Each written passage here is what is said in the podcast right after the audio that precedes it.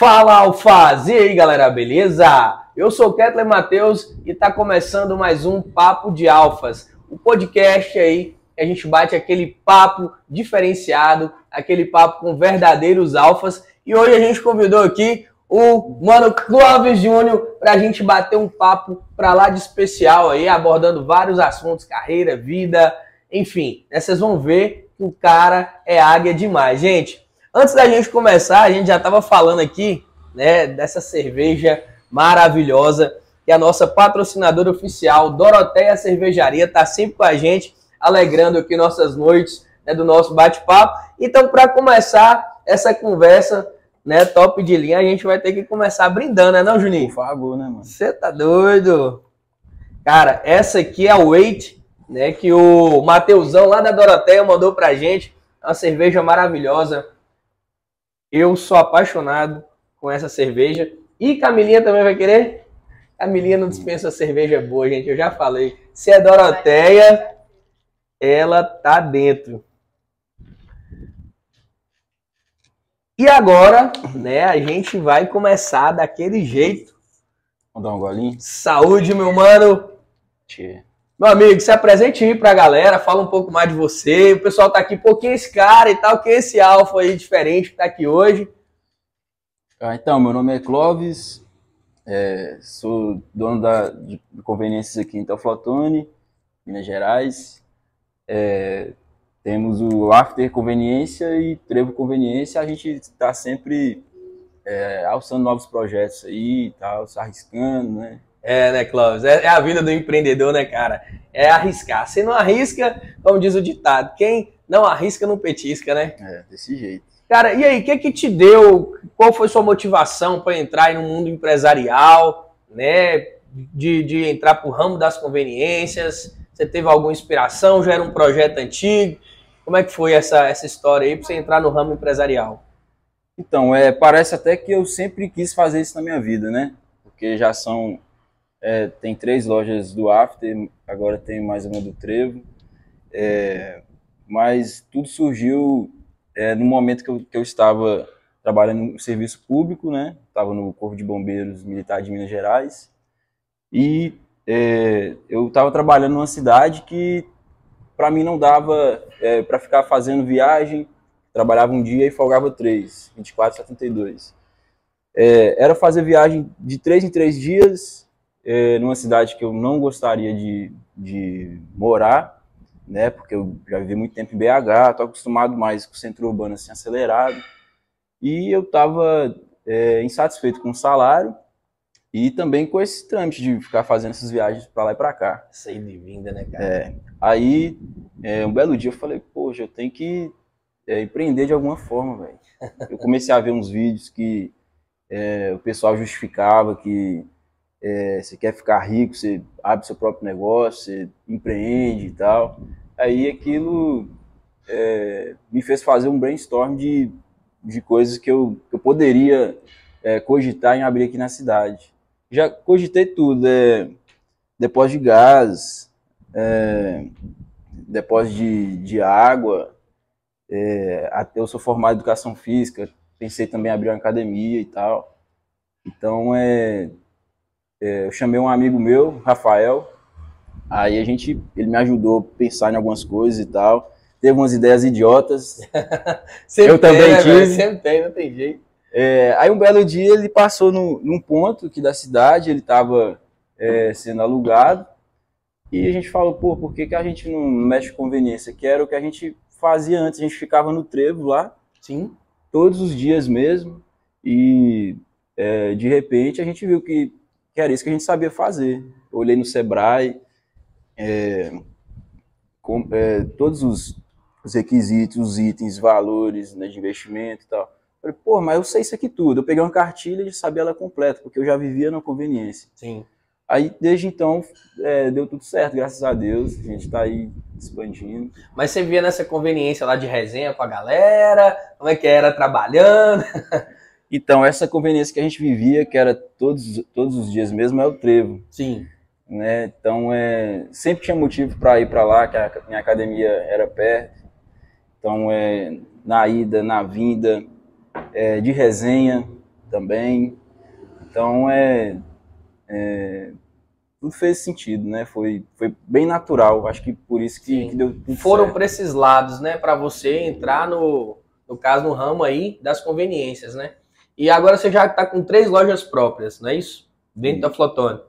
Já pensou no modelo de franquia, alguma coisa? A gente tem várias conveniências uhum. grandes aí, né? O Graal, né? Uhum. Que são aí os maiores que dominam o nosso país, você vê nas grandes rodoviárias, né? uhum. né? Aquele modelo diferenciado.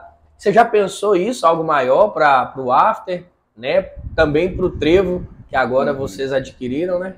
Sim, então, é, eu já pensei sim, já comecei a é, ler coisas é, do tipo para poder amadurecer essa ideia, é, porque no momento a empresa depende muito de mim, da, das minhas estratégias, da, do meu raciocínio, e primeiro para eu partir para o ponto de franquia, eu tenho que me desvencilhar mais do, é, da empresa, né, de, desse serviço operacional, estratégico, ficar ficar mais. Não, falei errado. O serviço operacional e tático ficar mais no estratégico. Sim.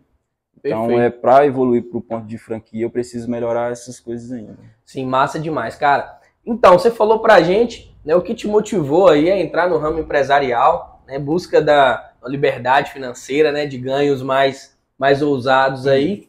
Mas o que te motivou a entrar no ramo dos concursos públicos, né? Porque a gente batendo um papo aí no off, né? Já, já é nosso cliente aqui, gente, da Macho Alfa, tá? Cliente da, da nossa, da nossa marca aí, é. desde, desde antes da gente trabalhar com a marca. Né? Logo quando eu comecei a empreender lá em 2019, levar roupa na casa dos outros, né? Tal. Tive a oportunidade de atender o Clóvis na casa dele, levando ali um lookzinho bacana para ele né, dar um rolê e tudo mais. Enfim, é, aí a gente já teve um, um, uns bate-papos nesse, nesses desses assuntos. Você falou comigo que morou em BH e lá também você fez um concurso público, né? Isso. Lá em BH. Conta pra gente essa pegada da, da capital, quando você morou lá, né? qual concurso que você fez? Era o bombeiro, não era? Então, eu, eu sou teoflotonense e aos meus 15 anos eu fui para BH. Uhum. Aí fiquei, fiquei 10 anos lá. É, o meu pai, meu pai é polícia militar, meu avô também.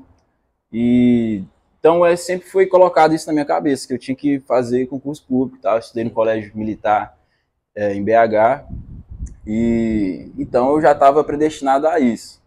E comecei a fazer faculdade esperando sair os concursos, que era uma época que não estava saindo nada, nada, não saía edital de nada. Aí eu falei, poxa, eu não posso ficar parado, vou Sim. entrar na faculdade, né? Aí comecei a fazer direito e é, quando, quando eu vi que surgiu a oportunidade de, de concurso, foi em São Paulo. Foi na Polícia Militar de lá. Aí eu passei, comecei a fazer umas etapas e tal, e depois eu fiz, eu fiz um, uns cálculos e não, não, seria viável morar lá. É, eu, eu, parti para o serviço público de lá. Conta de salário, né, eu, eu não pagava aluguel em BH, eu teria que pagar aluguel lá e tal. Aí descartei. Aí depois estudei para o agente penitenciário, passei, fiquei pouco tempo, e depois eu passei e fui para o bombeiro. Aí é, foi muito bom, tanto o agente penitenciário quanto o bombeiro, deu uma estabilizada na minha vida, é, me fez é, estabilidade financeira e me fez é, ter mente aberta mais para outras coisas.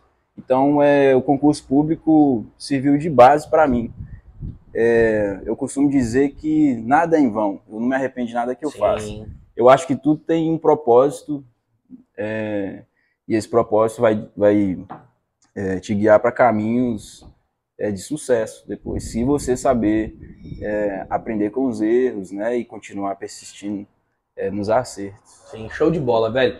E nesse, nesse meio tempo, aí, nesses 10 anos, você falou, né, que morou em, em BH. Uhum. Lá, foi lá que você passou no concurso do agente ou foi em Isso. outra cidade? Então, eu, eu estudei lá, Sim. Passei, passei no concurso lá e imaginei que eu ficaria morando em BH mesmo.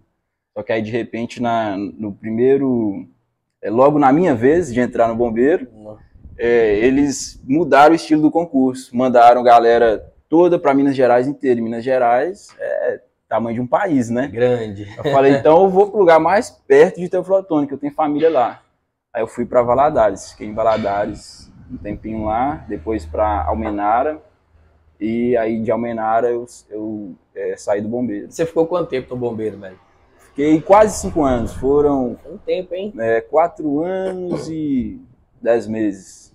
Saí em, em janeiro. Foi uma experiência bacana de sua vida? Vixe, foi muito bom. É, desses, dos concursos de segurança pública, é, por eu não ter eu não tinha nível superior na época, né? Então eu não poderia almejar PF, PRF. Então, Sim.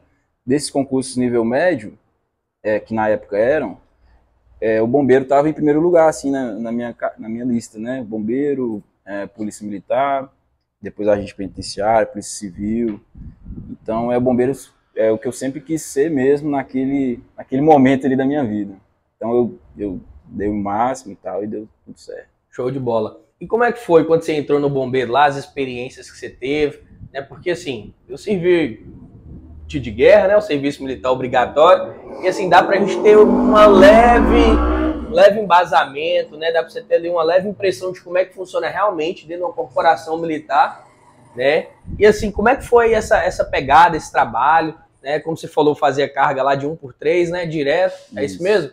Como é que era? Você tinha que lidar com muitos acidentes, é, igual a gente vê aí, recorrência de bombeiros, incêndios e tal. Como é que foi essas experiências na sua vida? Teve muito isso? Teve demais. É, eu cheguei a trabalhar em BH, foi, foi mais pelo, no estágio mesmo do curso de formação, e em BH é, tinha ocorrência de tudo que é tipo, né? Sim. E, explosões e tal, é, lá venta e chove muito, né? Árvore cai em cima de, de carro com gente. Nossa. Mas onde eu trabalhei mais mesmo foi em Almenara. Fiquei mais, mais tempo no bombeiro lá. Então, é, as ocorrências típicas de lá, por, por ter muito rio perto, né? É, rio, lagoas, é, eram afogamentos e também incêndio em vegetação. Lá é muito quente e o pessoal costuma pôr fogo no, na, na, no pasto para poder renovar o pasto e tal. Então, as ocorrências mais típicas lá eram essas e depois, em terceiro lugar, é, acidentes em, em, rodovia e tal. Acidentes feios, pesados. É. Afogamento, no caso ali, é, é, aquele afogamento quando você tem que ir lá tirar a pessoa, salvar, ou ali já acabou acontecendo realmente o afogamento, tem que procurar o, corpo, como é que é? Você já teve essas experiências assim, de ter que procurar já. uma pessoa, já, né? Uhum, é... Quando, quando ligam pra gente, pra, é, em caso de afogamento, é, a gente já sabe que não vai encontrar a pessoa com vida. Porque também a área que a gente atendia lá, eu não lembro exatamente o tamanho, mas era uma área muito enorme. É, saía de Almenara a Salinas, por exemplo, mais de duas horas de viagem para resgatar um, um alguém que afogou, certamente não, não, ia estar vivo, né? É, então a gente já, já ia preparado com isso nas ocorrências e tal, mas sempre acreditando que, que que poderia é, ainda ter uma possibilidade de vida. Né? É, como as águas lá são muito quentes por conta do calor, a probabilidade de chance de encontrar alguém com vida é, é, é menor ainda. Em países mais frios, com a temperatura mais baixa da água, é, o tempo de, do afogado é, para ele permanecer com vida, ele se torna maior. Há mais chances de resgatar com vida. Então, no norte de Minas era complicado. Era difícil, eu, né? É, nesses cinco anos eu nunca, infelizmente, nunca peguei alguém com vida no afogamento. Nossa, imagine. E a sensação ali de você tirar uma pessoa né, da água e ela sem vida, como, uhum. é que, como é que você lida com isso? Porque a gente sabe, tem o, o, o Clóvis ali, bombeiro, né, o, o, o agente que está ali uhum. para aquela ação, naquela adrenalina, é para resolver aquela demanda ali, na, né, daquela forma que tem que ser. Mas e depois? Né? Porque ainda que o Clóvis, agente, bombeiro, o cara é um ser humano, né, velho? Como Sim. é que você lida com isso? Você tem algum, algum aparato psicológico? Tinha no caso, né? Que uhum. hoje você está na vida empresarial aí. Você tinha isso? Isso também contribuiu para a sua saída? Não, então, é, na verdade, como é muita recorrência né, desses acidentes, você fica mais calejado com aquilo. É, no meu caso, é, nesse, nessas ocorrências de afogamento especificamente, o que me abalava muito era quando era criança. né? Sim. Porque é, são rios lá que, que tem é, muita piranha e quando, quando a pessoa falece lá, morre afogada e água quente, ela já começa a entrar em decomposição, os peixes começam a comer ela e tal. Então, é, quando eu vi isso em criança, para mim me chocou demais. Mas é, as outras ocorrências, é, você vai se tornando mais frio com isso. E na verdade, é, você tem que ser mais frio, porque se a natureza da ocorrência ela te abala, você, você vai se complicar todo na ocorrência, você pode se tornar vítima, Sim. entendeu? Então, é, eu falo isso com muita naturalidade, não é que eu era frio, né, porque eu não tenho nem consideração pela vítima ali, era porque acontecia demais e aí a gente já fica calejado mesmo. Sim, é como se fosse um, um sistema de, de, defesa, né, do, do, do, seu corpo, do seu trabalho, do seu psicológico. Uhum. É, teve os casos também nesse, nesse período, nesse meio tempo, você está falando, os casos de Mariana, é, teve de, de Brumadinho. Brumadinho também, você, você trabalhou lá nesses, essas então? É, em Mariana não, em Mariana eu ainda estava estudando para entrar no bombeiro, mas o de Brumadinho eu fui lá sim. É, eu não fui no momento da momento crítico da ocorrência, né? Porque quem foi mais foi o pessoal de BH, eu já estava lotado em Almenara. Sim. Mas as buscas estão lá até hoje e próximo de um ano do acontecido eu fui lá, já não era mais lama, né? Era mar de terra, tudo coberto. Lá também foi uma sensação é, muito pesada de reflexão da vida, assim, porque você subia na, naquelas montanhas lá da Vale e olhava tudo que a lama saiu destruindo, sabe? Tomou, né, cara? É, é ferrovia, trem, trator, tudo contorcido, árvore de troncos grossos, tudo quebrado. A força da lama era, é, ela era muito densa, né? Então o, o impacto, a força dela foi enorme. E foram muitas vidas perdidas também, né? Mais de 200. Ainda estão procurando é, as, as, últimas pessoas lá até hoje. Até hoje estão tendo. Até hoje. Nossa, tá doido. Até hoje o pessoal é escalado e vai lá para Brumadinho. E, e Clóvis, você que já teve dos dois lados, né? Eu falo assim, cara, por quê? Poucas pessoas sabem. Eu sou bacharel em direito também, né? E logo quando a gente está na faculdade, é aquela coisa, né? É, a gente cresce ali, ensino público e tal. Uhum. É, como, você, como você cresceu dentro de uma, de uma família, né? Eu acho que isso também motivou você entrar para o ramo né, é, é, do serviço público, né, vinculado aí à segurança pública, né? Pelo, Uhum. pelo, pelo, pelo seu pai, pelo seu avô, tudo mais. A gente cresce no ensino público assim. É, acredito que você já deve ter tido essa, essa, essa percepção. Estudar, faculdade, depois da faculdade, você vai arrumar um emprego em sua área, aí você vai ser feliz para sempre, né? Uhum. Mas infelizmente a gente não tem aquela o preparo realmente para a vida, né? A, nos ajuda a desenvolver as habilidades para aquilo que a gente verdadeira almeja, para aquilo que a gente verdadeiramente quer, né? E cara, qual foi assim a sua maior motivação mesmo, tirando essas questões salariais e tal, que você teve dentro do bombeiro, né? Na verdade, motivação não, a percepção de diferença que você teve dentro do serviço público e hoje como empresário. Né? Qual foi a, qual é a maior diferença que você consegue identificar? Pô, isso aqui era assim, isso aqui é assim. Quais, quais por exemplo, é, é, pontos bons, pontos negativos dos dois lados, entendeu? Uhum. É ótimo ponto para a galera que é interessada no, no serviço público. É, então, eu sempre quis entrar no serviço público, especificamente na, segurança pública. É, aconteceu o seguinte, eu estava na faculdade, também comecei a fazer direito, fiz dois períodos de direito. Eu amo direito, É bom. gosto mesmo. Eu não continuo é bom. porque não, não vou aplicar ele mais na minha vida. Aí eu falei assim, poxa, mas é, são cinco anos na faculdade, aí depois, se tudo der certo, eu passar no OAB, né? Se eu passar dentro de cinco anos, beleza, mas se não, sei lá, que dia que eu vou passar? E eu pensava assim, é, eu trabalhava nesses empregos normais, já fui telemarketing, vixe, já fui muita coisa.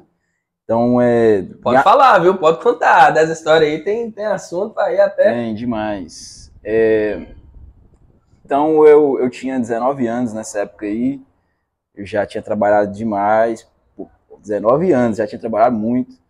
E falei assim, poxa, eu, não, eu preciso é, acelerar esse, esse, é, esse processo da minha vida, porque eu tenho 19 anos, estou no, no, segundo período de Direito, é, até eu formar, até eu passar no AB, até eu conseguir um serviço bacana né, como advogado. Então, poxa, minha vida vai ficar boa. Quando? Aí eu fui, o que, que eu fiz? Eu falei, eu vou sair da faculdade e vou só estudar para concurso. Aí, é, logo no, no, primeiro mês eu passei na prova lá de São Paulo e depois fui seguindo aí, é, né, fui agente penitenciário, bombeiro e ainda cheguei até a estudar para PRF-PF, infelizmente não deu certo. Eu falo infelizmente porque eu achei, acho legal demais o serviço dos caras e tal mas não é de estar arrependido de não ter passado, né? É, então é o seguinte, na minha visão, o serviço público, né, seja qual, qual qualquer que seja, é, ele vai te dar uma estabilidade, você vai ter segurança para traçar seus projetos, seus planos, seu futuro, mas é, você vai ficar limitado. Você ele, existe o plano de carreira, né? É, no caso do militar tem o soldado, tem o coronel, Sim. né? Tem um comandante geral, mas é, de certa forma você vai ficar limitado. Você já sabe o, o limite que você pode ganhar. Já quando você empreende, você é totalmente limitado, ilimitado. É, um ano e meio atrás eu abri a loja aqui do Marajoara, meu faturamento era X, hoje ele é 10 vezes mais com as outras lojas, né? Sim. 10 vezes mais. Então, assim, questão de um ano e meio. Pouco tempo, né? Você conseguiu. Então, é, eu já, já tinha esse raciocínio antes e depois que eu comecei a é, empreender, trabalhar muito, né? Estou é, vendo a, a, a resposta da, da, do que eu tinha pensado né, em dois anos atrás. Então, é, o serviço público ele é bom sim. É, não estou falando que todo mundo tem que empreender, não. Eu estou falando que todo mundo tem um estilo de vida. O meu estilo de vida é, não é não é uma vida pacata. Eu, por exemplo, eu, eu, eu não quero ter imóvel imóvel próprio é, até meus 50 anos. Eu não quero. Você quer Entendeu? viajar. Eu quero é viajar. Eu, se, eu, se eu comprar uma casa aqui, um apartamento, igual a, a, onde eu moro lá, a dona está me oferecendo, mas eu não quero. Eu, meu estilo de vida não é esse pacato, não é, é esse de, ah, meu, meu salário está garantido ali todo mês, meu futuro, minha aposentadoria está garantida. Né? Eu escolhi eu mesmo é, fazer por onde, eu mesmo é, definir meu salário, eu mesmo defini meus ganhos e tal. Show de bola, irmão. É, você acha que, que isso aí, né? Essa questão de, de, de definir salário, de definir ganho, de definir seu futuro, serve para todo mundo? Digo assim, poxa, hoje eu eu quero aposentar com X. Ah, então eu vou entrar no concurso público. Ah, não, eu penso Y, vou eu empreender, eu vou procurar outros meios de, de ganhar grana, de fazer carreira, de fazer nome, de construir um negócio. Uhum. Então, eu penso o seguinte, que é, a felicidade ela é relativa. Então, é, isso significa dizer que dinheiro não é tudo. Sim. Você pode, você pode trabalhar com materiais recicláveis e estar tá super feliz, super satisfeito, né? Assim como você pode viajar para Dubai e estar tá puto da vida. Então, é, se uma pessoa ela quer empreender, se ela quer trabalhar no serviço público, se ela é, quer trabalhar aqui no semáforo, aqui, fazendo malabares, ela pode fazer o que ela quiser, que eu acho que o importante é ser feliz. Ah, show de bola. Excelente colocação. Clóvis, eu sempre falei isso é, desde de quando eu comecei né, a empreender, trabalhar para mim, enfim, né, foi uma percepção que eu tive também, graças a Deus, muito jovem. Então, é, com o tempo de errar, né, acertar e errar de novo e acertar até a gente conseguir chegar e alcançar os nossos objetivos. Mas o, o, o, o X da questão, para mim, nesses pontos também, cara, eu, eu acredito muito na realização pessoal. Né? Eu acredito muito no propósito. Né? Uhum. O propósito você faz aquilo. Não adianta nada, poxa, você tá talvez num serviço público ali, ganhando uma grana bacana, um, né, um excelente salário, porque tem algumas áreas que dá um salário legal, que talvez você não ganharia no comércio, né, não ganharia em outras áreas, mas infelizmente você levantar todo dia da sua cama cedo, né, para pegar aquele, aquele serviço ali, pensando na hora de voltar para casa, sem e passar assim o dia todo sem, sem tesão mesmo, sem vontade de estar tá ali, uhum. entendeu? Então foi essas também foi uma das motivações que eu tive para poder buscar meu lado, até porque tem cobrança do outro lado, ó, oh, bacharel em direito, não pensou no AB, uhum. não pensou no concurso e tal, eu fico, calma, deixa, deixa as coisas acontecerem, entendeu?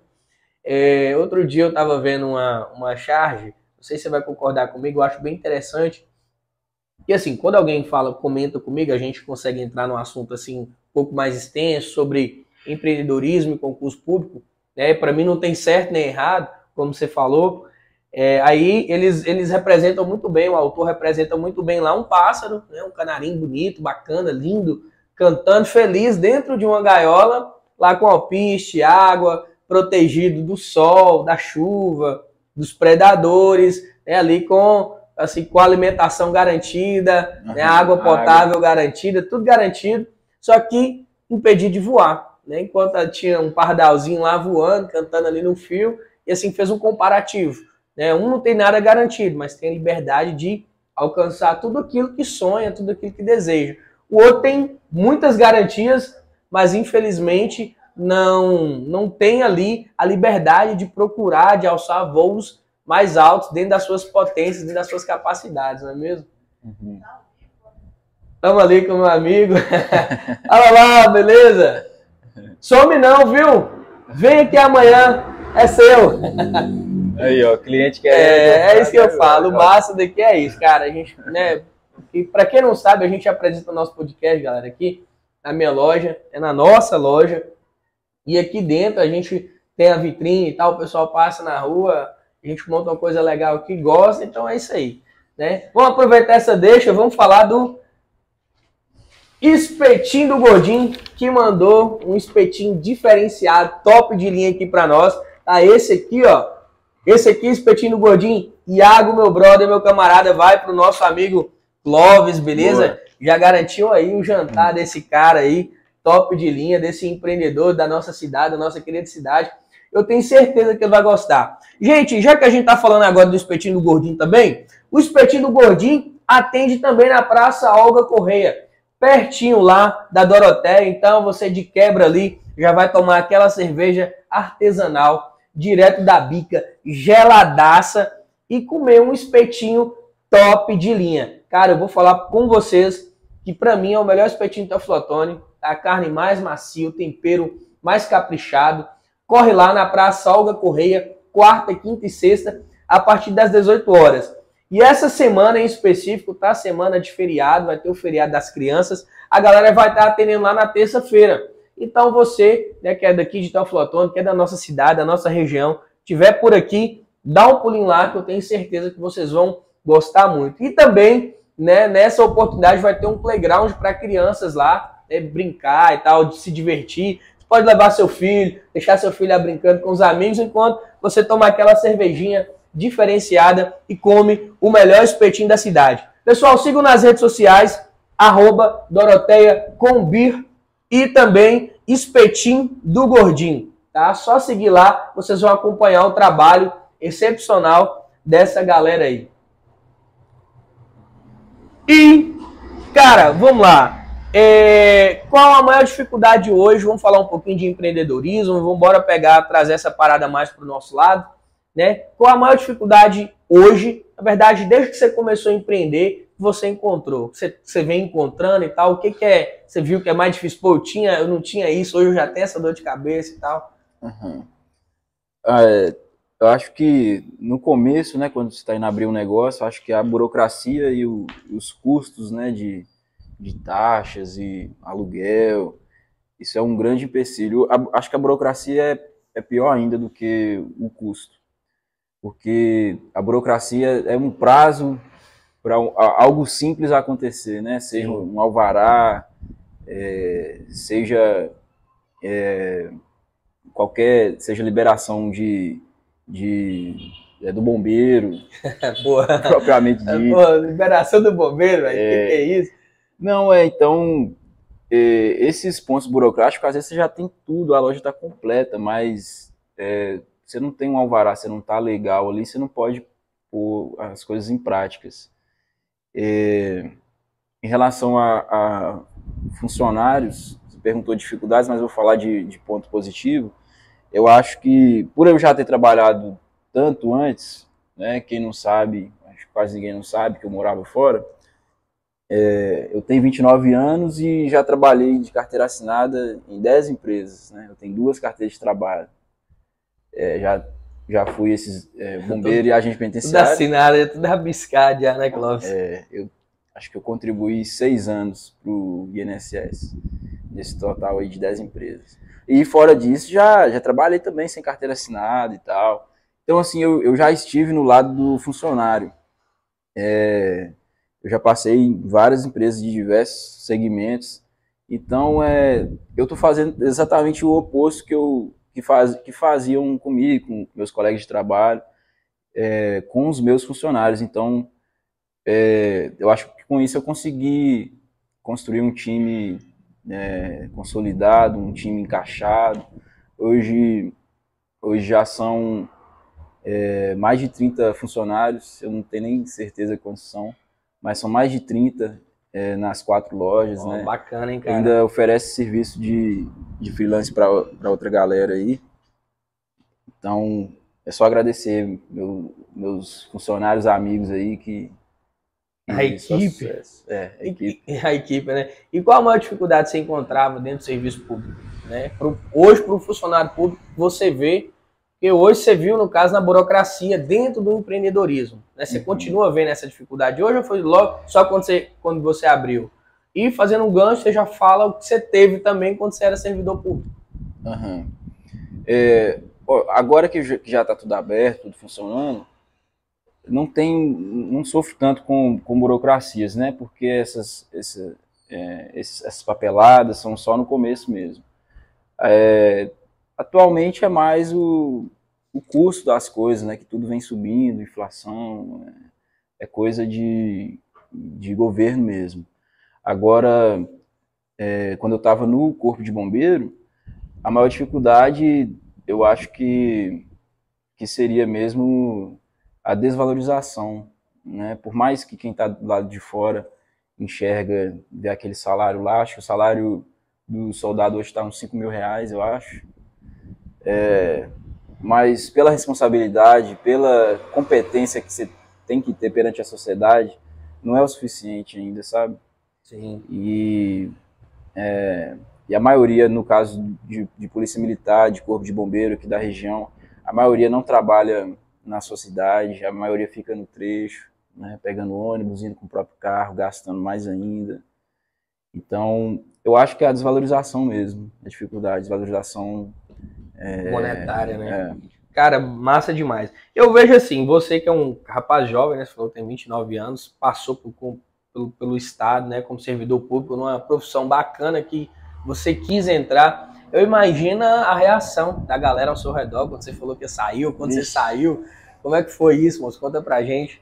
É. Sua mãe, seu pai, e... tal, amigos, namorada. Então, é, eu já, eu já tinha aberto a loja, né, eu abri ela em julho do ano passado, e eu já vinha me preparando para sair do bombeiro, só que sozinho, caladinho, né? Acho que peguei no microfone. Não, tá tranquilo. Sozinho, caladinho, só na minha mente.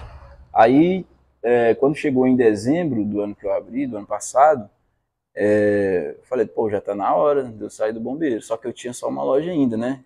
Eu falo isso é é, pensando mesmo na cabeça das pessoas, porque eles imaginam, pô, esse cara vai sair do bombeiro, é, sendo que ele tem uma loja só de conveniência, não sei o que, que esse cara tá ficando louco. É, só que eu já estava engatinhado de abrir a segunda loja, ela já abriria-se em fevereiro do ano seguinte. E Então, ou seja, eu saí do bombeiro tendo uma loja só, em resumo. E nisso, minha mãe falou assim: que história é essa? Você vai viver de quê? Vai viver de quê? Você tá ficando doido. É, os amigos, bombeiro e, e polícia também, né? Que eu malho na academia, é, que o pessoal da segurança pública malha lá.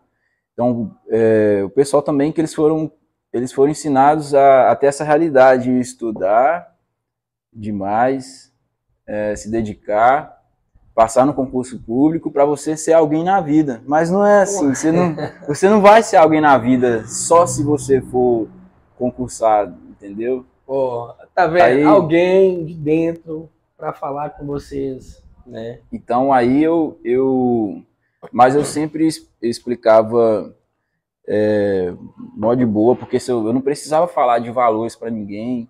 Então eu só falava assim, ah, era por conta é, da estrada de Almenara que eu tinha que ficar indo cheio de buraco, meu carro estragando demais, né? É, eu falava que que eu seria mais feliz empreendendo e tal, mas eu nunca precisei, é, eu nunca é, falei de valores, né? Porque até porque não, não cabe às pessoas que estavam fazendo críticas e tal. Pouquíssimas no começo fizeram elogios, né? Sim. Aí de repente, é, de repente a- abri a loja do São Jacinto. Eu já estava engatinhado para abrir uma loja aqui no centro. De repente surgiu uma oportunidade de, de eu comprar o Trevo Conveniência. Aí já estou com quatro lojas. E aí hoje é unânime o- as pessoas que chegam só para elogiar. Não tem mais nenhuma que chega para criticar, mas teve demais, muita. Aquele Nossa. famoso tapinha nas costas, né? Sempre acreditei, Uhum. sempre soube que você daria certo empreendendo É, e tudo mais. Mas assim, a questão familiar pesou pra você, cara? pesou. É, eu tenho um tio que ele é, ele é polícia civil. é, e a galera da segurança pública, elas, elas conversam muito, né? Então eu tinha pedido baixa já no bombeiro. Falei assim, eu quero sair tal dia. É, pedi pro, acho que foi um capitão lá de Valadares. E a notícia já correu solta dentro do bombeiro. E meu tio amigo de algum bombeiro aí, não sei qual foi, já falou pra ele. Aí ele foi e me chamou pra conversar, né? Porque ele é polícia civil, Sim. tem, é, É do Estado é também. do estado. É, Pô, que, é gente pública. que loucura é essa? Ele, ele chegou pra mim falando desse jeito, que loucura é essa? É, ele foi a única pessoa que eu falei de valores. Mostrou os resultados. é. Então, é, se ele ver os resultados hoje, que isso aí foi em dezembro do ano passado, né?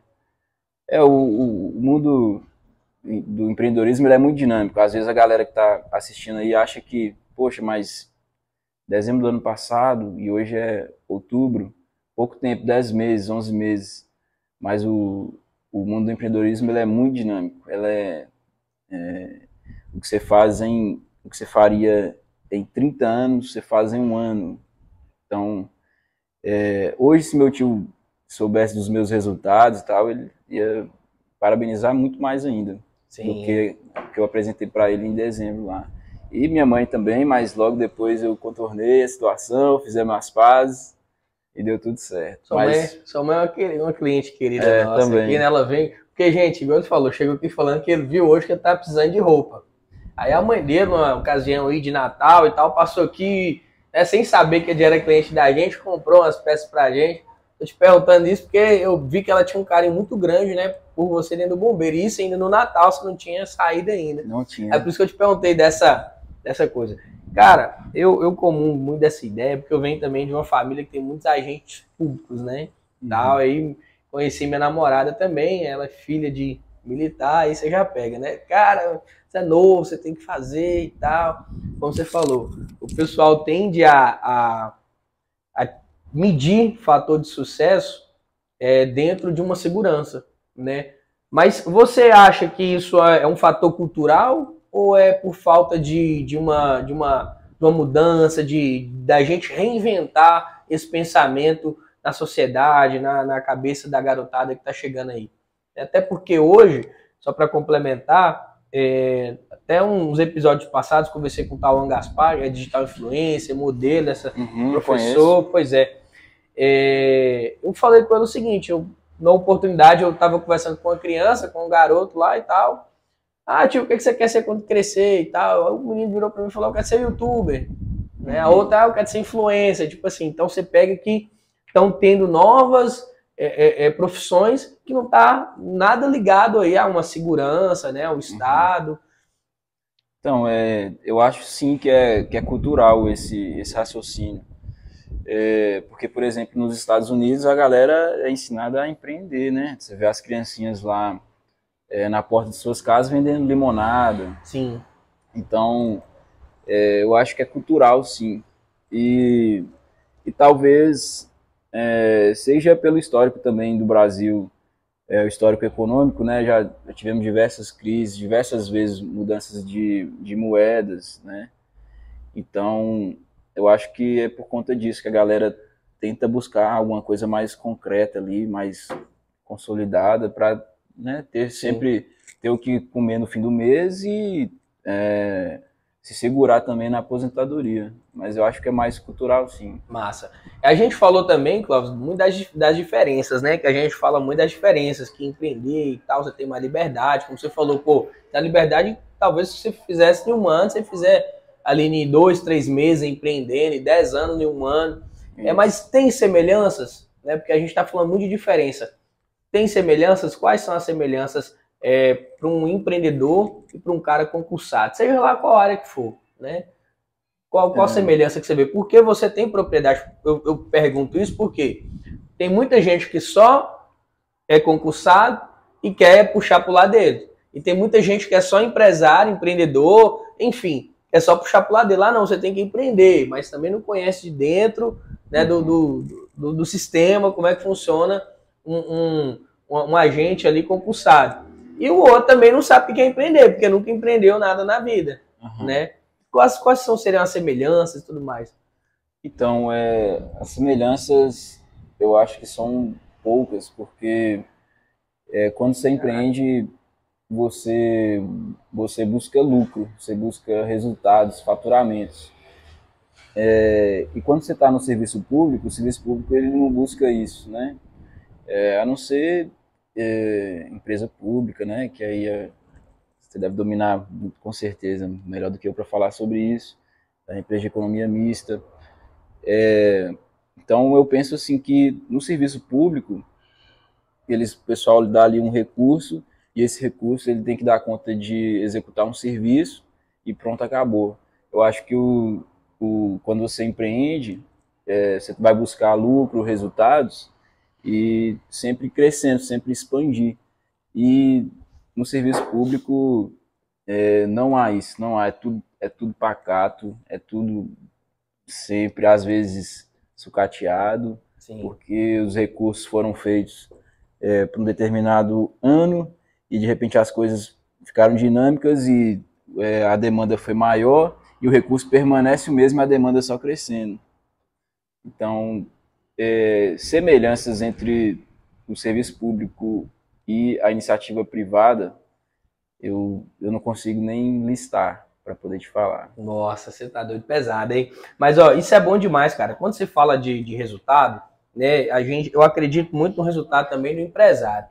Né? Não só dentro de uma empresa, porque pô, em toda empresa precisa de, de resultado, de faturamento para se manter né, e para buscar o crescimento. Todo mundo quer. Né? Ninguém quer trabalhar para para assim, ir para baixo, todo mundo quer trabalhar para ir para cima, pô. Uhum. É, nesse contexto, cara, eu vejo a importância do empreendedor na sociedade justamente pelos, por, esse, por esses motivos, né? Por exemplo, hoje você, você dá emprego para quantas pessoas? Para quantas pessoas você gera um emprego? É, tem a responsabilidade de garantir salário de mais de 30 pessoas. Olha para você ver, 30 pessoas ali, né, são empregadas, é aquele cara ele paga a faculdade, né? O outro paga o cursinho, o outro ajuda dentro de casa, né? O outro sustenta a casa. Então você vê, como você, você usou muito esse, esse, esse termo, eu gostei muito, a dinâmica, né? Da, da do empreendedorismo, né? É. Porque você não busca resultados, não é só para o seu bolso, porque o pessoal vê muito o empresário como aquela figura, aquele turrão, uhum. aquele cara que só quer lucro e tal, mas não pensa uhum. também né, no, no, nos inúmeros é, é, fatores que o empresário, né, que, é, que uma empresa contribui socialmente. aí nessa Sim. questão de geração de emprego, geração de renda, na melhoria na economia, entendeu? É, eu acho que é, eu considero sucesso o que eu, o que eu tenho feito até aqui, e eu acho que é por conta dos meus funcionários, por eu, é, por eu é, garantir sempre condições é, boas de trabalho para eles, eu acho que isso me ajudou muito a chegar até onde eu, eu estou. E é, às vezes eu sinto falta de algum apoio público é, em relação a isso aí, em relação às pessoas que eu tenho a responsabilidade de todo mês pagar o salário dela, de pagar a comissão, é, de pagar os benefícios, etc. Eu, eu não vejo, pelo contrário, eu vejo serviço, não serviço público, né? Eu vejo o poder público é, sempre apunhalando a gente, né? Eu já, já tive uma loja interditada, eu fiquei 15 dias pagando salário, sem a pessoa estar tá trabalhando, sem vender nada, pagando os boletos e tal. Então, é, realmente, a gente tem uma, um papel importante na sociedade, né? tanto de oferecer o serviço para os clientes e também é, oferecer as condições da, dos funcionários viver, viajar, né? Sim. Seguir a sua vida. É, como você está falando aí, cara, muitas, muitas vezes o, o, essa demanda pública, né? Inclusive a gente vai ter até um próximo podcast, um próprio um próximo episódio a gente vai estar tá trazendo aqui um vereador jovem da nossa cidade. É, já vou dar esse spoiler para vocês aí. E a gente quer trazer, né, quer levantar esses pontos aí, o que, que a máquina pública ela pode fazer como incentivo para o mundo empresarial, para o ramo empresarial. É porque, vamos lá, você ficou 15 dias parado, mas teve que pagar salário do mesmo jeito. Né? Os credores cobraram, você teve que pagar do mesmo jeito, né? Sua, sua luz, sua energia, sua internet, tudo vencendo, você paga do mesmo jeito, só que você sem poder faturar. Uhum. Né? Isso é de, de, de, determinada, de certa forma, ou um, um, traje é o seu trabalho, porque é dali, é dali onde você tira seu sustento. Sim. Entendeu? Então eu, eu também, como empresário, como, como empreendedor, eu vejo essa, essa, essa trava na máquina pública como incentivo né, para os empresários, para os empreendedores. Mano, o que, que, que, que é o After, né? Fala para nós um pouco mais agora das, das, das, suas lojas. Você falou que tem três lojas, né? Que tem quatro agora. O que, que é o After tal? A gente tá falando aqui que é uma conveniência, mas como é que funciona? Como é que rola lá e tal? Então, é, vai ser, essa parte vai ser até legal para a galera entender é, como, que, como que aconteceu essas aberturas de lojas assim. É, quando, quando a gente decidiu que seria conveniência, aí que tá. E qual o nome vai ser? aí beleza, aí veio brainstorm de ideias. É, um dos nomes que eu lembro era Corujão, nada a ver, né? Mas é, Corujão. você tem que jogar um tanto de ideia para aquela ali parecer. Porque você joga só uma ideia, ela não vai parecer tão boa. Quando você joga outras horríveis perto dela, aí ela se sobressai. Sim. Entendeu? Aí, dentre, dentre outros nomes, tinha o After. Aí qual era a ideia? Porque é, antes, quando eu, eu frequentava o Trevo, antes dele ser meu, é, lá fechava muito cedo, né? Então eu, eu decidi o nome After. Se não, essa conveniência não vai fechar, vai funcionar 24 horas. E essa galera toda que gosta de, de ficar resenhando, postinho e tal, vai vir para cá a madrugada que ela vai ter entretenimento, etc. Aí, beleza, abri lá no Marajoara. Só que é, o trem foi muito estouro, foi sucesso demais em questão de entretenimento, diversão. Só que é, eu confesso que o ambiente não era para ter aquela quantidade de pessoas. Era o posto todo tomado, as ruas cheias, Nossa, muito barulho e, e, incomodando vizinhos e tal. Aí com isso eu tive que pensar, pô, eu não posso deixar o público na mão porque o nome chama After não posso simplesmente falar agora vou fechar meia-noite. After é? After significa depois, né? É, depois, depois do rolê, então, né? então, um lugar que chama depois do rolê, ele tem que estar tá aberto tem depois tá, do rolê. Véio. Aí o que, que eu fiz? Eu já comecei a procurar um outro lugar para poder levar esse público da madrugada, esse público é, que terminou um rolê e não quer que ele acabe e tal. Aí eu fui e comecei a mexer os pauzinhos lá no São Jacinto. É um espaço muito amplo lá e com barreiras, né? Porque é, hoje você controlar o público é, num espaço aberto e muito amplo, como é o caso, caso de Poço, né, no Marajoara, é muito complicado. Você não adianta é, por segurança que você não dá conta de, de controlar a galera. É, espaço amplo e aberto não tem Sim. jeito. Eu tive muito problema com isso, é, com, com, os vizinhos lá do, do Marajoara. Hoje está tudo certo. Então eu tive que acelerar o passo e abrir logo o São Jacinto para poder levar essa galera para lá. Aí foi sua segunda loja, né, no caso? Aí foi a segunda loja. O São Jacinto já foi a segunda. Isso. Isso. Aí é, o Marajoara ficou mais pacato, eu tirei o som, o som alto de lá, né? Ficou só o som da TV mesmo. Aí é, o público, aquele público mais tranquilo se identificou com, aquela, com aquele ambiente ali e o público de realmente after, realmente revoada, aí o pessoal foi para o São Jacinto. Sim. Aí o São Jacinto é, estabilizou e eu já estava, eu falei assim, poxa, o centro, é, no Safety da Flotona, ele não tem nenhuma tabacaria sequer, né? E eu falei, não, tem que abrir uma loja no centro. Aí comecei a procurar ponte e tal, comecei a conversar com os fornecedores, montar móveis, etc. Aí no meio desse, desse processo apareceu a oportunidade do, do trevo, de pegar o trevo. Eu falei, poxa, será? Aí, aí que tá, o, o empresário tem que arriscar. Sim. Então é, eu já tava, assim, eu tinha que abrir o, a loja aqui no centro no mês que vem e tinha oportunidade no trevo. Se eu não pegasse, alguém ia pegar.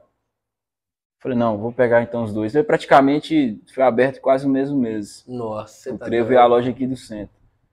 E a loja aqui do centro, ela, é, ela funciona de dia, é, são todas 24 horas, né? De dia, é, por ser no centro, ela funciona praticamente como se fosse uma lanchonete. É Sim. É interessante isso, que cada loja carrega, elas carregam o mesmo nome, mas é, elas têm, é, têm clientes diferentes, né? Aí durante o dia aqui no centro a loja se apresenta como uma, como uma lanchonete, e vai a noite toda é, como conveniência mesmo, a galera tomando.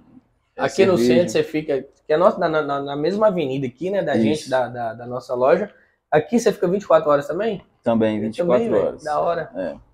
Diferente. É, somente o, o, trevo que, que lá fecha uma da manhã é por conta também da vizinhança, porque para mim não faz sentido nenhum eu ter sucesso incomodando os outros, Sim. eu ter sucesso em cima dos outros, sabe? é, tirando a paz das pessoas e tal. Então, isso lá no Marajoara me incomodava demais, até eu conseguir resolver. Lá no Marajoara hoje funciona o trevo? Não, não, né? É o after mesmo. O after o mesmo. O trevo tá onde? O trevo é na Luiz Boali, ali do lado da academia APNM. Sim. Ah, é. sei, aquele postinho ali e tal, uhum. sei, da hora. Então, aí lá eu, eu tenho que é, fechar uma da manhã, que é um horário que eu imaginei que que não teria tanto mais movimento, Sim. né? Então não perderia tanto com faturamento e um horário que eu achei assim que não, não vai incomodar o pessoal lá perto. Inclusive eu trouxe aqui um boné para você. Aí, ó, porra, tô ganhando brinde aqui também da, das empresas é, do meu brother aí. Esse Ô, aqui bicho, é do trevo. Azul e branco, eu sou atleticano, cara, trouxe um do Cruzeiro para mim, mas tá valendo. Tem um verde aqui do Palmeiras, tá vendo? Trouxe menos do Galo. Mas, mano, muito obrigado, show de bola, viu? Valeuzão mesmo. É, cara, é, é, uma honra, é um prazer imenso ver, ver esse sucesso seu, né? Ver você crescendo como empresário. E, cara, e ainda mais saber que você teve a coragem, né? A ousadia de, de cair de cabeça, de ficar full time naquilo que você acredita, porque uhum. isso é, tem que ter culhões para isso, é. para o cara sair ali daquela segurança, né? Daquela ideia de estabilidade é, tem que ter culhões para fazer o que você fez. Então, pô, deixa aqui meus sinceros cumprimentos e parabéns, porque e ver sucesso que você está trilhando esse caminho de sucesso, reinventando nessa pegada de conveniência aqui na nossa idade. Tem uma galera jovem que gosta de hoje a revoada, né, que gosta de sair.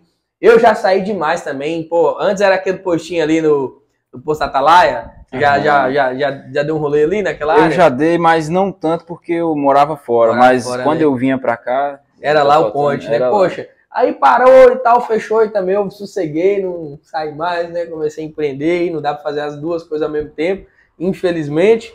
Ou felizmente, né? Minha namorada que ela é feliz. Mas, mano, é, eu, eu, acho, eu acho muito massa essa, essa visão, né? Porque o empreendedor é isso, né, cara? Ele, ele tem uma visão ali, é, é, ele resolve, soluciona um problema e você trouxe a solução de um, de outro, de outro. E hoje está tendo esse- essa demanda de sucesso aí é, na sua área. Você tá doido? Show de bola demais, cara. E, cara, é, se você tivesse oportunidade hoje, né, de, de voltar no tempo, pô, eu tô com meus 17 anos, 16 e tal, você faria concurso público ou você tentaria já entrar no ramo dos negócios já de cara, direto, com, com menos idade, né? O que, que você faria? Então, é, vai depender é, da base, né, da estrutura familiar que você tem. Se, é, se a sua família ela te oferece condições, ela tem condições financeiras para poder para poder te ajudar nesse, nesse início, né? Eu falaria isso, não, faça, empreenda, né? Seja empresário. Mas é, se, se você não é, se você é de uma família mais humilde, é, e não tem nenhum negócio já engatinhado, Sim. é, eu sugeriria sim fazer um concurso público, né? Ou então trabalhar numa empresa que te ofereça é, tanto um salário bom quanto condições de trabalho Um boa. plano de carreira, né? Também é importante. Isso, para você poder ter a estrutura, né? Começar a ter um crédito no mercado, porque para abrir um negócio hoje não é barato, né? Com certeza. Então, é, eu não descartaria a possibilidade de, de fazer um concurso público para servir como base, né? Sim. Pra, é, foi o meu exemplo, né? Sim. Ser um Até trampolim, né? É. Pular mais alto. E, e pode ser também que, é, como, eu, como eu tinha falado, né? é, você já sabe o quanto você vai ganhar até o fim da sua carreira, no caso do serviço público. Mas é, é só para deixar claro aqui que esse papo não é de falar que concurso público não presta, viu, Que é ruim, galera? não, exatamente. Então, é, de repente, você pode ser uma pessoa de muito sucesso dentro do dentro da corporação que você entrar. Você pode ser um coronel, um comandante geral da, da corporação que você estiver, que é, que é uma posição muito legal, muito Sim, bacana, né, de destaque. É, claro que com muita responsabilidade, mas também com um dinheiro bacana. E a- eu acho que o que prevalece é a felicidade, velho. Se, se você tá feliz, seja lá com o que você faz, desde que não prejudique ninguém, é isso mesmo. Segue a vida. Até porque é difícil, né, cara, a gente descobrir ó, o que a gente quer realmente nessa idade, né? Aham. Para quem eu, eu sugiro para quem sabe, né? Se você já sabe o que você quer, você tem tem visto isso como o que você quer no momento, então vai fundo, arrisca. Como o Clóvis falou aqui, né? A, a dinâmica não é para falar que o concurso público é ruim, pelo contrário, né? Para a gente alertar. Por que, que eu chamei Clóvis aqui hoje? Porque é um cara que esteve dentro né, do concurso público, é um jovem concursado que hoje é empresário. Talvez se ele não tivesse feito concurso público, ele jamais seria empresário. Mas para vocês, é para nós termos a visão dos dois lados, de dentro e de fora. É como ele falou. Tem os, os pontos positivos, você tem ali seu salário garantido, uma segurança, etc e tal. Mas é aquilo, né? Para quem almeja mais, para quem quer mais, para quem tem coragem, né? Não tem medo de tomar porrada, que é a vida do empreendedor, vai fundo, irmão. Vai fundo. Cara, disso tudo né, que a gente falou aí, desde quando você começou a trabalhar, né, mais novo, você já falou que já passou em vários, vários serviços, carteira assinada, depois entrou no concurso público, entrou na faculdade, né, foi, voltou, abriu suas empresas. Qual o maior aprendizado você teve, né? Pegando, fazendo um briefing, hoje você olha para trás e fala, pô, cara, eu consegui aprender isso. Isso foi o maior aprendizado que eu tive. Bom, então, é, eu acho que o, o fato de eu levar a, a vida é, sem arrepender de nada, né, levando cada, cada erro como um aprendizado, né, como, como algo que, que já é, é, deveria acontecer para eu poder amadurecer naquele ponto ali e, e nunca mais pecar naquele lado lá. Eu acho assim que essa trajetória toda minha, tanto no tanto sendo funcionário, né, já trabalhei demais, muito mesmo, quanto, quanto sendo é, funcionário público e agora empresário, eu acho que sempre a, a perseverança, se acreditar no que você quer e não só acreditar, mas trabalhar ali, ó, fazer por onde. É, é, é, é mais ou menos a analogia daquela frase: é, você, não adianta é, você ser bom, você tem que parecer bom. Sim. Né? Então, eu acho que é, é isso, é a persistência, a perseverança, né? Em acreditar e correr atrás e não parar nunca até você conseguir o que você, que você deseja, o que você acha que vai te fazer feliz, te fazer realizado. Eu acho que é isso. É, eu sempre, nesses três, nessas três posições que eu já estive na vida, eu sempre carreguei esse mesmo sentimento de nunca desistir. Eu acho que desistir é tá fora de cogitação. Você pode mudar de, de planos, de perspectiva, mas nunca desistir é, do seu sucesso. Sim, né? Show de bola, mano. Então, cara, é, fala pra gente três conselhos hoje você daria para quem quer entrar no concurso público, para quem tá almejando aí uma carreira. Uhum. Bom, então, é, eu acho que não vai ser, acho que não vai ser mais conselho, vai ser mais o, o o passo a passo, né? O que deve ser feito que vai dar certo. Sim. Eu acho que, primeiro, é, você vai pegar o cronograma, se tem edital aberto, se não. Edital aberto não significa. É, não significa que você tem que estudar só quando o edital estiver aberto. Sim. Os melhores passam é porque eles já estudam antes mesmo do edital aberto. Então, você vai pegar os, os editais anteriores, né, ver todas as disciplinas que, que é comum cair, né, vai juntar o seu material, é, se for fazer algum curso, né, pesquisa no, no mercado. Então você vai se preparar primeiro para os estudos, né, para ter não faltar nenhum material para é, do conteúdo programático e na hora do, do vamos ver que é o na hora de estudar mesmo é abdicar de tudo mesmo. Eu amo musculação, não parece né que eu tô muito franguinho, mas eu amo musculação. E quando eu estava estudando para o bombeiro especificamente, eu fiquei dois meses é, sem ir para academia, porque assim, eu amava musculação, mas eu sabia que aquela abdicação da, daquela coisa que eu gostava ali ia me fazer bem, muito melhor depois. Então, abdicar de coisas que não vá contribuir para o seu resultado, né? Para você chegar no seu resultado. E é, quando você estiver no, no, serviço público, é trabalhar direito. Se você é servidor público, você tem que servir a sociedade bem e é a sociedade que vai pagar seu salário. Então, né, tratar a galera com todo o respeito que, que eles merecem, né?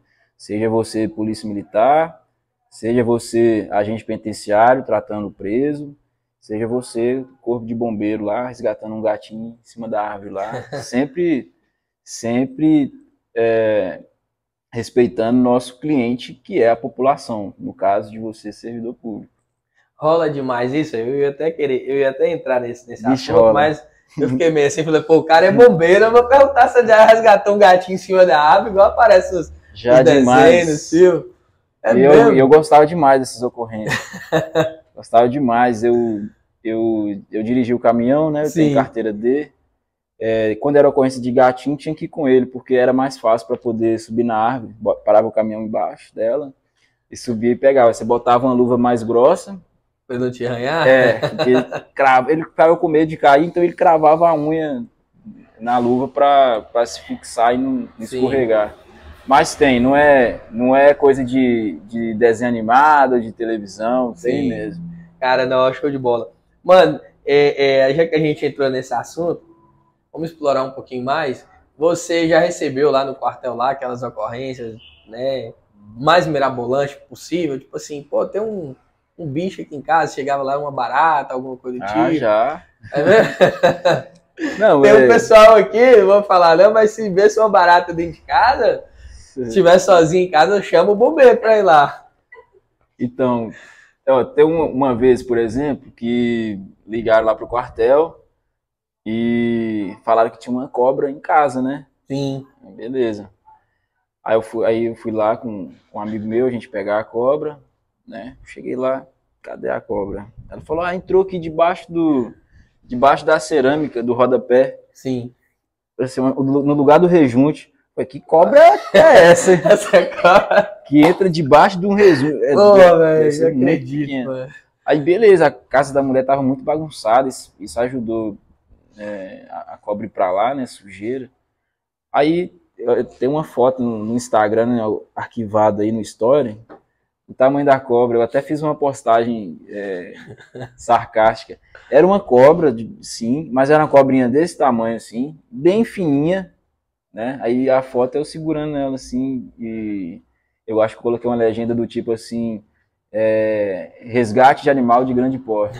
Nossa, mano. Então tinha muita situação desse jeito. Tinha, tinha ocorrência de, de tirar saruê, de pegar gatinho no telhado, na árvore, Nossa. Mas também tinha, tinha as ocorrências, no, no caso de animais, né, tinha também as ocorrências pesadas. Tinha, é, tinha cobras maiores, né, em outra oportunidade eu, eu te mostro aí no Instagram que eu, que eu gostava muito de, de registrar.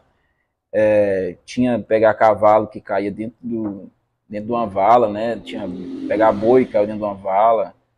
É, eu não fui, mas tinha, já teve amigos meus que já pegaram onça. Então, tinha as ocorrências que, porra, não precisa chamar bombeiro para isso. mas também tinha, tinha umas que não era nem bombeiro para resolver também. Sim. Agora, nessa pegada aí, essa, dizem que, né, não sei se é verdade, mas essas cobrinhas são as mais perigosas, são não? Essas pequenininhas e tal, não sei se já foi da área, pode Então, esclarecer aí. é, a cobra ela, ela vai ter umas que são peçonhentas, outras não. Aí as peçonhentas às vezes vão se parecer muito é, com as que não são, né? Peçonhenta é que tem veneno. Então a gente tratava todas as cobras como se ela tivesse veneno, né? Já porque a gente não tinha certeza, a gente não é biólogo, né? Então a gente tratava toda ocorrência de natureza de serpente é, como como peçonhenta. Aí tinha a que- a que a gente já tinha certeza mesmo era a coral, mas ainda assim tinha a coral verdadeira e a E a coral falsa. aí fudeu, né? então, e aí, ela é desse tamanhozinho, né? A coral. Sim. Tem também vídeo dela aí. Ela é pequenininha, mas Perigosíssima, né? perigosíssima. E já tem outras que são grandes que não oferecem risco, né? A não ser dar mordida ou infeccionar alguma coisa e tal. Então, é. Tamanho não é Não documento, não. Ó, não tem problema. Você- já foi em alguma ocorrência, né? Já que a gente tá falando essas. então Vamos, deixa pra lá. Você já foi em alguma ocorrência onde você realmente teve que lidar com, com um evento tipo, de uma mordida de cobra, né? Tal, pra socorrer a pessoa. Assim, de cobra, não. Na região que eu trabalhava lá, tinha é, muita ocorrência de picada de escorpião. Escorpião.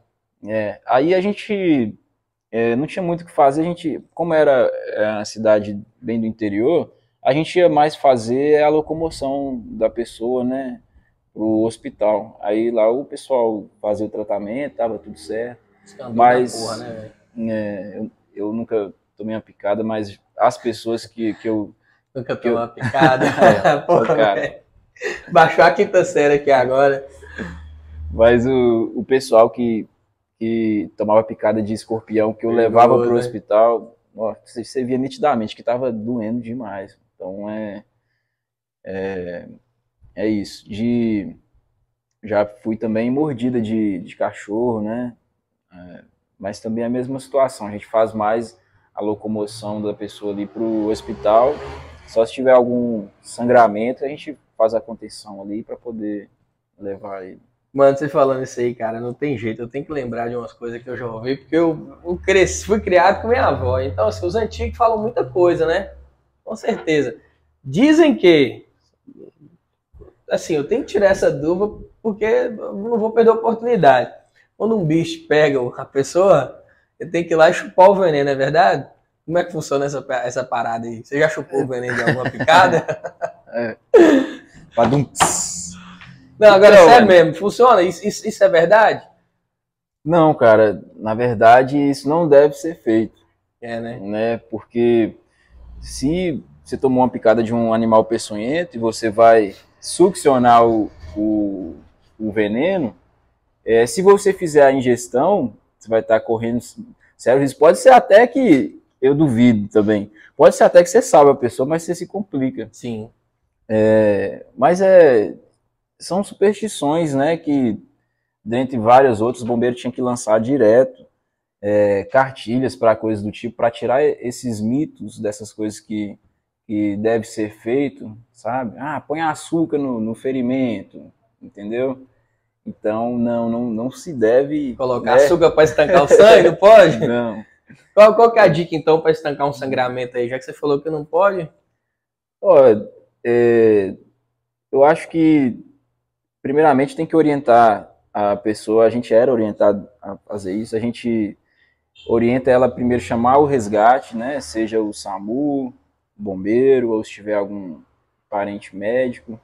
Aí depois, é, você já chamou a ajuda. Por que isso é importante? Porque de repente você está com sangramento e não chamou ninguém, a- resolveu logo tentar resolver o problema dele.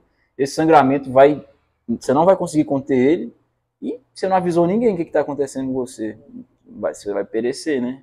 Então, primeiro, você chama ajuda e é, depende da natureza do corte, do ferimento, né? Mas é, se for se for algo é, muito excessivo, né? Você pode sim fazer a, a contenção com pano, com toalha mesmo não tem muito mistério. Acho que no desespero, é, você, você, naturalmente, você já vai pôr a mão, você vai pôr um pano, não tem muito o que falar. O certo é se, se, se deslocar para um hospital, né?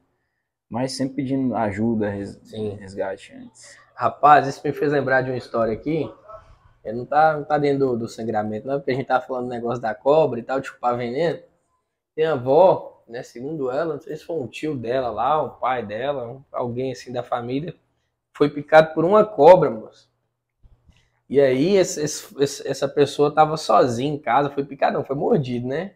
Por uma cobra, e essa pessoa tava sozinha em casa e depois chegou o culpado lá, chamando, ô compadre fulano e tal, você tá aí, ô moço, fui mordido por uma cobra, me acorda aqui e tal. Aí disse que esse culpado foi chupando o veneno, mas foi chupando o veneno, foi chupando o veneno que acabou que salvou a pessoa. Disse que a perna tava pretinha já, que o veneno já tinha tomado conta, e que a pessoa chupou o veneno. e que salvou a É. pessoa. Falei, Pô, velho, essa aí é. Essa Então, história aí é bem contada. Ele, ele é o super-herói, né? Ele é o bichão desse cara. Ô, moço, você tem que ver as histórias do povo antigo. Rapaz do céu, um trem diferenciado demais. Pois é, mas esses, esses mitos aí, eles dificultam até o trabalho, no caso do, do bombeiro, né? Ou então do pessoal do SAMU, dificulta muito o trabalho. Eu não tenho algum exemplo aqui para te dar é, no momento, mas é, situações é, erradas, né? Como essa de succionar o veneno, ela pode é, atrapalhar o, tanto a vítima ali, quanto a própria pessoa que fez a sucção. Sabe qual a, a forma que, de atrapalhar que eu, que eu ouvi dizer? Só se tiver cárie. Se tiver cárie, a pessoa morre. Se não tiver cárie, É. não morre não. Pode chupar o veneno à vontade. Não, pô, eu tô falando sério. Camila tá aqui rachando de rir, velho. Mas, assim, são histórias que a gente ouve quando, quando é né, criança, mas não vai crescendo É. ouvindo isso e você...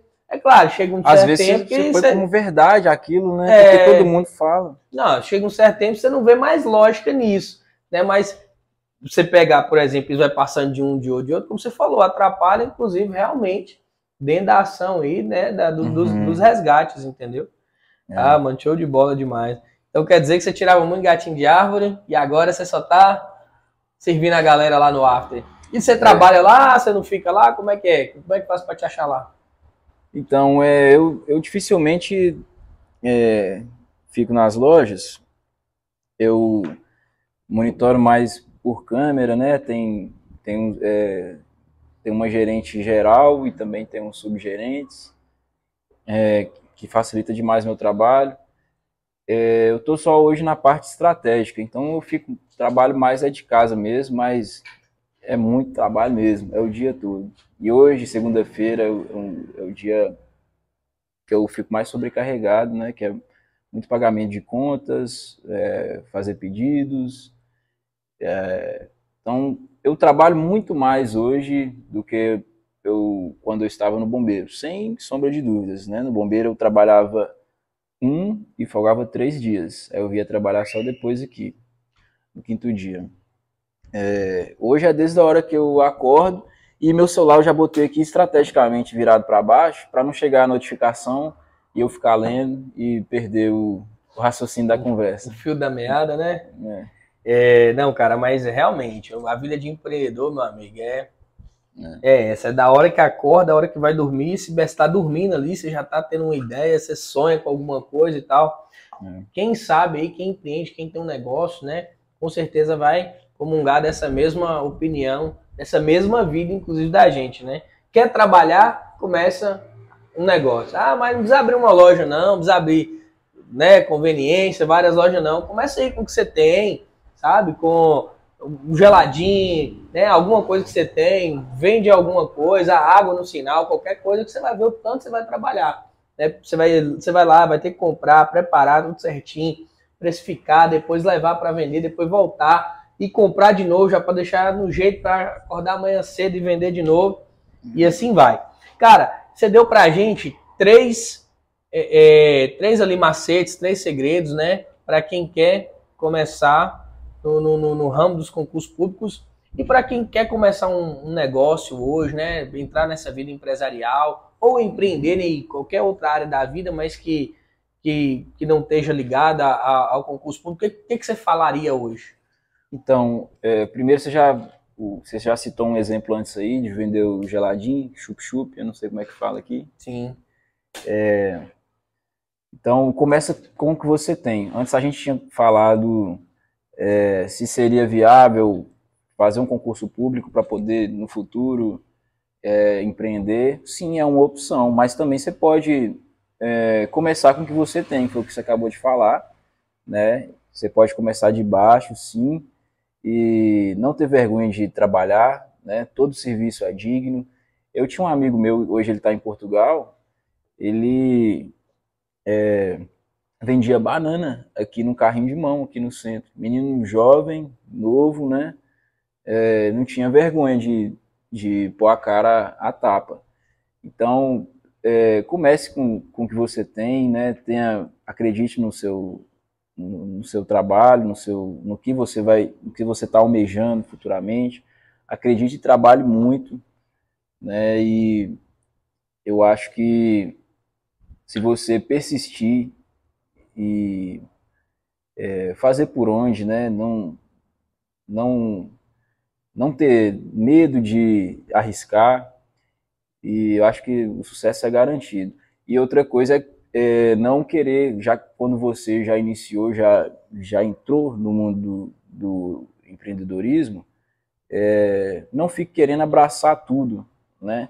É, naturalmente no começo é inevitável, né? Quando, igual quando eu estava no Marajoara, logo que a gente tinha aberto, eu era o atendente, eu era o gerente, eu era o cara que fazia as compras, o cara que pagava as, as compras, o cara que arrumava a loja, o cara que fazia tudo, é, setor contábil, setor de recrutamento, tudo. Então, Empreendedor raiz mesmo. Mas não, é porque estava no começo e eu não tinha condição de pagar outras pessoas para fazer isso.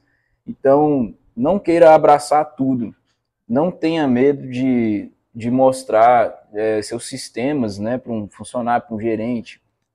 Ah, vai ver o faturamento, vai ver meu valor. Não, não tenha medo, velho. É, se você querer abraçar tudo, querer ficar tudo só é, dentro da sua cabeça, você não vai conseguir progredir. Por exemplo, eu tenho quatro lojas e agora eu estou aqui. Ou seja, se eu é, se eu não botasse pessoas para trabalharem, para me ajudar, para colaborarem com o serviço, eu ia estar tá, é, só com a loja do Marajoara lá aberta. Sim. Então, não tenha medo de, de pôr pessoas para trabalharem, para ficar ali no seu caixa, para fazer suas compras. É claro que você vai trabalhar para que isso aconteça é, da maneira mais correta possível, né? Com uma seleção bem feita para pôr pessoas competentes, confiáveis e dessa maneira acho que é, claro que eu sou um jovem empreendedor, não sou a lei da, da verdade, né? Mas tudo vem dar, tudo vem dando muito certo e eu acredito que seja esse o caminho de, de progredir dessa maneira. Show. Então começar com o que tem, não ter vergonha de trabalhar e procurar uhum. pessoas para contribuir no crescimento. Isso. Seria esses conselhos que você daria hoje para quem quer começar, até para quem já está dentro, né? Serve uhum. muito bem já para quem está empreendendo. É. É, sobretudo esses, esses, esses últimos dois aí, né? Não ter vergonha de trabalhar e procurar pessoas que agregam ali valor dentro do, do uhum. negócio que você está inserido. Cara, eu tô sentindo o cheiro top demais aqui desses peitinhos do gordinho, diferenciado. Tá muito bom, você ganhou uma janta maravilhosa hoje, porque o pessoal é top demais. Muito obrigado, Iagão, tá? Espetinho do Gordinho com vocês, galera. Segue lá, arroba Espetinho do Gordinho. Tá na Praça Olga Correia, quarta, quinta e sexta, a partir das 18 horas, tá? E a melhor cerveja da cidade, sem dúvida. Doroteia tá aprovado, irmão? Nossa, top 100%. Demais. Nossa, cerveja muito boa. Gostinho de quero mais. Geladaça, com certeza, deixa mesmo. Geladaça, tá? E ó, vai lá na Praça Olga Correia amanhã, tá? Para você pegar aí, experimentar esse quero mais.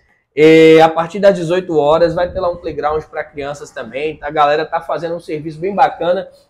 Cara, a gente tá falando a sacada de, de empreendedorismo. Eu gosto muito de citar o exemplo do Mateusão, da, do arroba Doroteia Combir.